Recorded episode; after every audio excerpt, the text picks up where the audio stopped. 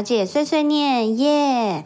今天啊，想要跟大家聊的主题呢，是因为呃，昨天的时候，在我的妈妈的好朋友群组里面，大家就是有呃分享了一个连接。那那个连接呢，是有一个呃 YouTuber 他去访问一个收纳师妈妈，那他怎么样在有限呃有限的空间里面，然后把他们家小孩的东西收得很整齐，然后呃他的这个影片主题就是家里有小孩的。家庭也可以，就是就是弄得很干净整齐嘛，这样子。然后我就看了影片，我就觉得哇，天呐，他们家真的非常干净，而且非常的呃宽敞，就是把所有的东西都收到了柜子或者是玩具篮里面，然后就是整体的空间看起来运用的很棒，这样子。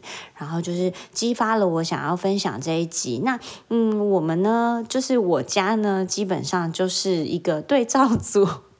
就是我们家一开始的时候都是那种嗯原子弹炸过的家庭，就是超级乱，然后东西很多，然后很杂乱。虽然说我觉得我们家其实还蛮干净的，因为我每个礼拜就是都一定固定一定会打扫，然后吸地拖地啊，然后呃各种的打扫我都会进行。但是在维持呃整齐这一块真的是很困难，因为家里有小孩的家庭都知道，小朋友你收好了，他下一秒他就把它弄。杂乱，一直呈现这种状态，你收到最后，你真的就不想收了，因为好累哦。对啊，所以嗯，后来我就改变了我的策略，然后我觉得好像也还行，就是嗯，好像有进继续的进步当中，所以就想说跟大家分享一下。呃，那我先来说一下，就是这个影片里面的妈妈，她有说到说，从小她的爸妈就是叫她说，哎，你赶快去整理房间啦。那整理房间，他们没有跟她说，你等整理房间等于你要丢到丢掉不需要的东西。那丢东西这件事情，她一直都不知道，所以她一直都是把她的东西就是从这里挪到那里，然后那里再挪到哪边，就是一直在里面搅来搅去。可是她的东西其实都没有什么减少。那一直到她后来。他自己学习了，就是他自己也是去了别的朋友家，然后发现别的朋友家真的好整齐哦，然后他才问，然后对方就说：“你就是要断舍离呀？”那断舍离这个。这三这三个字，当时在他的心里才真的是有感觉的。那我一直也都知道断舍离，断舍离，但是实际上要操作，我觉得还是会有一点困难，因为毕竟我们人心都是肉做的嘛，所以很多东西你会舍不得啊，很多东西你会觉得需不需要再留久一点呢？然后自然而然的就是越积越多，对，所以要做到断舍离，其实还是蛮困难，除非说是这个东西，你觉得你以后真的三年内你都不会再用。到了，或是它就真的。摆到过期了或是什么的，像这种就可以就是毫毫不留恋的把它丢掉。可是其他的话，可能有的时候还是会需要嗯思考一下，或是想说好，我再我再挣扎一下好了。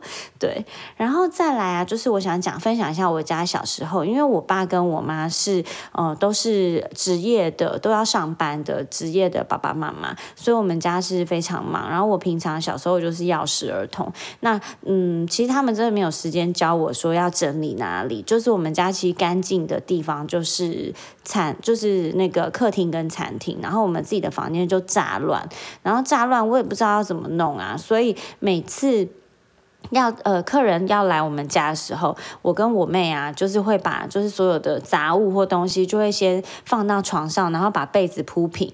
这就是我们的。粉饰太平法，我觉得还蛮好用。然后不然就是真的来不及了，就把东西全部都塞到那个衣柜里面，然后把它关起来。这个也是一个眼不见为净法，就是这几招，就是我跟我妹，我记得小时候都很常用。因为如果有客人来，然后又要看参观房间或什么的话，你根本来不及收，你就只好赶快把它塞进去或什么的。对，然后呃，后来就是我印象很深刻，我们每一年过年的除夕当天，我跟我妹两个都会早起，然后我们早起的重点是因为已经要过年啦，你家里一定要是干干净净的嘛，所以我们就是会在。除夕的早上开始整理我们的房间，然后一直整理到晚上快要吃年夜饭，然后整理出两三袋不要的东西，然后或是什么的，然后再拿去丢。所以每一个每一年的过年对我而言，就是很深的印象都是这样。然后我们家我们房间最整齐的时候就是初一到初五。接着就开始又开始堆堆一堆东西啊，长一些小草啊什么之类的，所以这我印象就很深刻。那我觉得其实因为呃，在影片里面那个妈妈她讲了一句话，有很打动我。她说她不希望呃她自己嗯自己生长的环境是这样子，就是乱糟糟的，或者是杂物很多，让杂物环绕的。她说这样子在这样子环境中长大的小朋友，他以后的家庭，他可能也需要这么多东西，他才觉觉得哦，这样才是一个家，他才会有安全感。那我听了就是呃，心有戚戚焉。因为我也很希望，就是可以让我小孩知道说，哦，其实真的是整齐干净的家，这样子住起来也比较舒适。我希望他们以后，呃，其实这真的就是神教。那以后他们出去有拥有一个自己的家、自己的空间的时候，也不要弄得太凌乱，这样子，因为太凌乱真的不知道会长出什么东西来。然后，嗯，太凌乱的话，也有可能，因为我们家两两只都是过敏儿啊，所以其实凌乱就是会积灰尘，积灰尘或者是尘螨，对他们的呼吸道。或什么就是会有点可能会诱发他们气喘啊、过敏啊，有的没的，所以还是要把它弄干净。对，那我来讲一下，就是嗯，我在跟我先生结婚之后，我就搬到他的奶奶家住，然后奶奶是一个非常爱干净，然后弄得非常整齐的一个长辈，爷爷跟奶奶都是。然后我去他们家之后啊，然后一直到生了小朋友，那生了我我们家哥哥，我就很常看到我婆婆，她会来奶奶奶家，然后她每次来。我婆婆每次来奶奶家，她都会先把玩具收一轮呢。我那时候就很不解，我想说，嗯。不是那个，反正等一下就会乱了，那就晚上一次收就好啦。可是我婆婆每次来都会尽量把它收好，然后她来就收，走了她也收，她就是每一次都这样。那我觉得也是，到后来我觉得可以理解，因为因为如果当你那一整个空间全部都是玩具的时候，你就算拿了新的玩具出来，你也没有办法专心玩。最后玩具全部，比如说 A 盒跟 B 盒还有 C 盒的全部和在一起，最后还是要分，然后还要干嘛？或最后全部合在。一起，那它可能就失去了它每一盒的意义了。所以我后来也觉得说，哎，好像真的是玩完一批，我们先收起来，然后他之后要出来玩的时候，他也比较有一个干净的空间，他可以再继续玩。我觉得像这样子也还蛮不错的。呃，那我分享了我另外一个朋友的经验，就是，嗯，他是我那个文山区的好朋友，他是庄小姐。那他们家呢是他们家的小朋友自己有一个游戏室，那个游戏间呢就是属于他儿子的。那呃，他是我干儿子，然后呢，他那那个房间就是基本上他他也没有。就它里面要怎么玩，其实就都可以。可是它的外面的空间，就是每次去他们家，我就觉得哇，好舒服哦。因为他们家的餐呃客厅啊、餐厅啊，或者是每个地方，其实都是还蛮干净，然后又很整齐这样子。然后其实真的会凌乱的，就是只有一个房间。但我觉得像这样子的状态，不是每一个人的家都可以有一个游戏间，或是有一个小朋友专属的房间。像我们家的话，因为我们是住楼中楼，那我们家的平数比较小，所以他们的。我们家两个兄弟的嗯共用空间呢，就是会在一楼的客厅。那一楼客厅就会做非常多的事情，像是写功课啊，然后玩啊，然后看电视啊，然后可能跟爸爸妈妈看书啊，反正它就是一个大家共用的空间。你只要玩具一下去地上，看起来就是杂乱。就是这样子。那像这样子的话，我们要克服的就会跟每一个家庭需要克服的会不一样。那我先分享一下，我觉得最近我们家有进步的地方好了。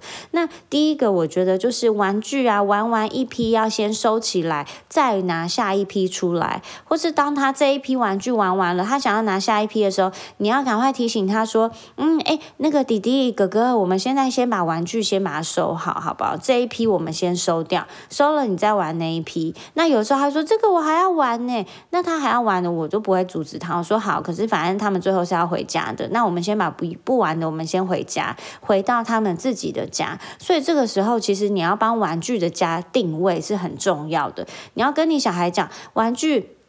他们就是要回家哦，小呃，比如说小小乐高回哪里，然后大乐高回哪里，然后他们的英雄的英雄的那个呃呃人偶公仔要回哪里，然后机器人回哪里，恐龙回哪里，书回哪里，像这样子，你帮他定位好之后，他久了，他自然而然知道那些东西该去哪里，而不会他也不知道要怎么收。那还有另外一个，我觉得这个是针对比较大的小孩，我觉得大概三岁以上，你可以跟他开始用定位法。那如果是很小的，比如说一两岁的小朋友，你希望他可以开始也有收拾这个概念的话，你可以准备一个小篮子或者是一个小箱子，把他今天玩的玩具，他可以集中在那个里面，那个就是他的玩具篮，他收拾玩具的家。那你在可能等他睡了或者什么时候再把它分类放好，我觉得像这样也是一个方法。但是你就是让他有一个目标，知道玩具要回家了，玩具的家在哪？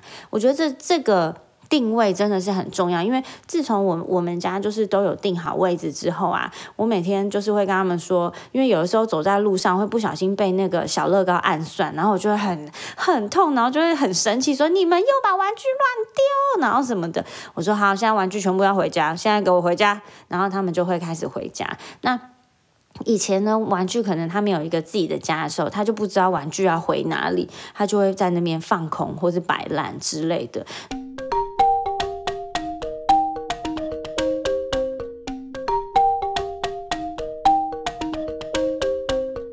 我觉得其实叫小朋友去收啊，就是也是有几个方法可以让他们，嗯，就 push 他们，就是再多收一点。就是呃，我这边会分享几个，就是我觉得还蛮对我们家那两个兄弟是有用的。像第一个就是鼓励法，鼓励法呢是我们家就是有奖励贴纸制度。那你只要是比如我都会有一个乖乖贴纸的一个一张表，然后放贴在冰箱上。然后所以呃，比如说他有自动自发收东西，有收玩具。然后有乖乖写功课，然后或是弟弟，因为他比较不喜欢吃青菜，他如果有吃青菜，或者是还有收玩具，还有乖乖听妈妈的话，然后没有含扣，类似像这样子，我就会贴一张贴纸，那集满六张，他就可以换一个小礼物。那之前我先生就跟我讲说，哎，你为什么就是给他们六张，这样不是很快就集到了吗？你就是不要让他觉得很遥远呐。如果成目标很遥远，人会不会有的时候就不想努力了？他就想说，妈妈，我今天不想努力了，会吧？所以六张对他们来说不是很难，但是又不会到太简单，不是三张或什么的。我觉得这个数量就是我觉得还 OK 啊。然后我们家哥哥就急得很快，因为他很喜欢就是赶快急到贴纸的感觉。然后呃。他也很妙哦，他集到之后啊，我们就是去百货公司。像弟弟的话，他就立刻说：“妈妈，我想要用贴纸换一个什么。”我就说：“好啊，就是我会，如果你集到六张，我们可以去书店或者去百货公司买一个小的玩具。那这个就当成是你们的礼物，这个就当做是呃他自己努力，他自己辛苦努力付出然后得来的。然后像哥哥啊，哥哥他就挑了一个超人力霸王，可能那个要七百五，比较贵。我说哥哥，如果是这一个的话，你要用三条贴纸。一条是六张嘛，我就说你要用三条贴纸来换哦。然后他想一想，他可能觉得不划算。他说：“嗯，我不要，我不要买好了。”我说：“哈，可是你那个贴纸放在那也是没事啊，你要不要换？你换嘛，你换。”他说：“不要，我不要换。”我说：“还是你要看别的。”他说：“嗯，都不要，我就不要换。”我说：“那你放在那边要怎么办？”他说：“嗯，不知道。”所以就每个小孩个性都很妙，然后像哥哥、像弟弟，就是会想要赶快换，然后赶快用、赶快玩，然后决定好了就是那一个这样子。所以真的每个小孩个性不太一样。那第一个是奖励贴纸法，那第二个是一起收，就是呃。在这个家里面，没有一个人是局外人。我觉得这件事情真的很重要。你这是你的家，也是我的家，也是弟弟哥哥的家，这是大家的家。所以，我们家的整齐，或是我们家的环境，要我们一起来维护。那一起收呢，基本上就破釜沉舟，你也不要想逃走，就是该收。那妈妈也会下下来跟你们一起收，然后爸爸若在也会一起收。像这样子，他可能他就是呃没得选，他就也只好乖乖一起收。那第三个是，我觉得因为嗯，像比如说我们家弟弟才三岁，其实真的你要他收玩具，他是可以办得到。可是有的时候他也就是很想玩啊，毕竟他还是一个三岁的小娃娃这样子。然后哦，有的时候我都会跟他说：“弟弟，你这一坨你要把它收好哦，因为你自己倒出来，我觉得倒出来都没有关系。可是你要把它收回去，当你不玩的时候要收好。那如果他就在那边。奇奇奇怪怪的，或者是啊，我不想收或什么之类的。那我这时候我就跟他说：“你需要妈妈的帮忙吗？如果你需要的话，你就跟我说一声，妈妈帮你一起收。因为其实有人陪他一起收，他其实会收真正收到的东西其实很少。可是你就是要让他练习这件事情，是他嗯打开来他玩的，他就必须要自己收回去。这是对自己人生负责的一个小小小小的部分。我自己觉得我会坚持下去。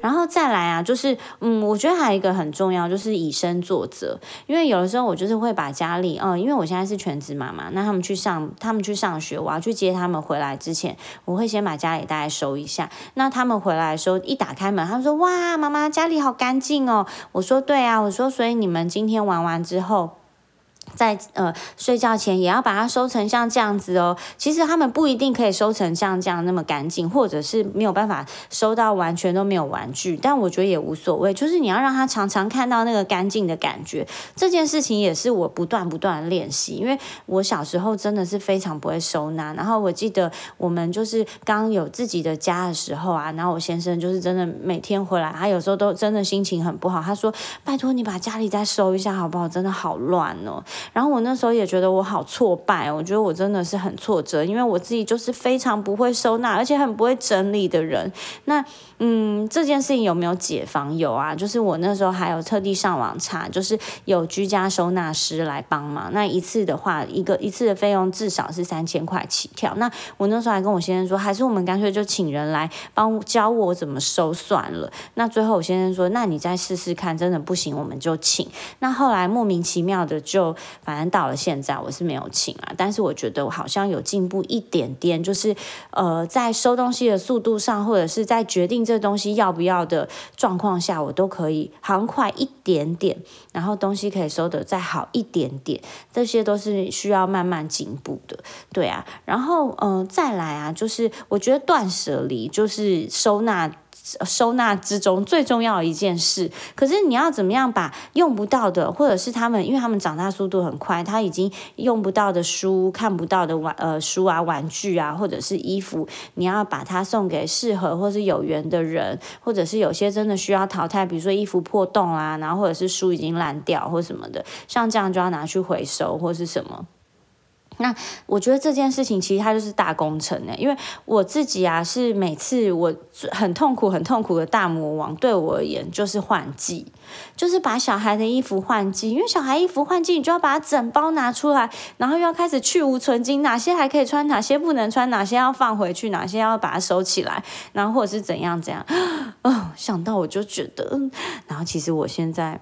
我的身身体的旁边就有两包夏天的衣服，然后还没有把它打开，现在觉得很痛苦，然后还要把它洗干净、折好，然后再放回去，就觉得好累。就是每一个人收纳方面，他就是会有喜欢跟是不喜欢的。我就是喜欢打扫，我你叫我比如说，嗯，扫地、拖地、吸地啊，然后或者是扫厕所啊，或者是擦东西啊，或干嘛，这个我都可以做的很快。可是你叫我整理，我就呃，只能继续加油。